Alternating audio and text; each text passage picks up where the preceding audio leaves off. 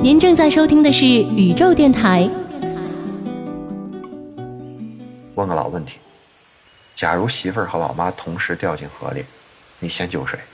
你会说了，还用说吗？问这话的多半是媳妇儿，肯定是救媳妇儿啊。那假如这话要是被老妈听见了，一定会伤心流泪的，并且啊，就此和自己的儿媳妇儿可结上梁子了。那你说救老妈好了，毕竟父母之恩如海如山，不言而表的嘛。当然，最近又多了一种说法啊，你刚要决定去救媳妇儿的时候，你媳妇儿对你说。天儿太热了，让我多泡一会儿吧。你先去救你妈吧。总而言之啊，不知你有没有发现，好像谁说的都很有道理的样子，或者说对同一个问题的任何一种回答，好像都可以任意的肯定或者否定。哎，这是为什么？没错，这就是我们今天要说的诡辩。给大家讲故事吧。从前有两个人到别人家去做客，一个很爱干净，一个很脏。主人呢，就请两个人去洗澡。你们想想，他们两个人当中谁会洗呢？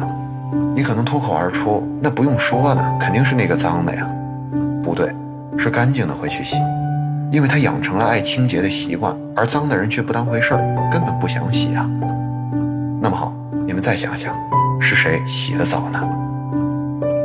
爱干净的那个？不对，是脏的那个，因为他需要洗澡啊。OK。这么看来，再让你选一次，是谁洗的澡呢？好吧，脏的那个。那我告诉你，很遗憾，你又选错了。当然是两个都洗了。干净的那个有洗澡的习惯，脏的那个确实要洗澡啦。最后一次机会，到底是谁最终洗了澡呢？那看来就是两个人都洗了呗。又错了，两个人都没洗，因为脏的人不爱洗澡。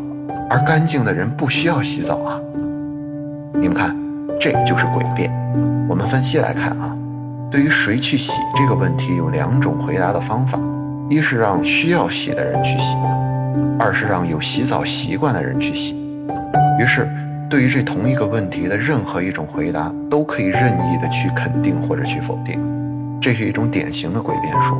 所以啊，我们在讨论问题的时候啊，就要注意命题、论证和论据是否处于同一个平面，不然你可要枉费口舌喽。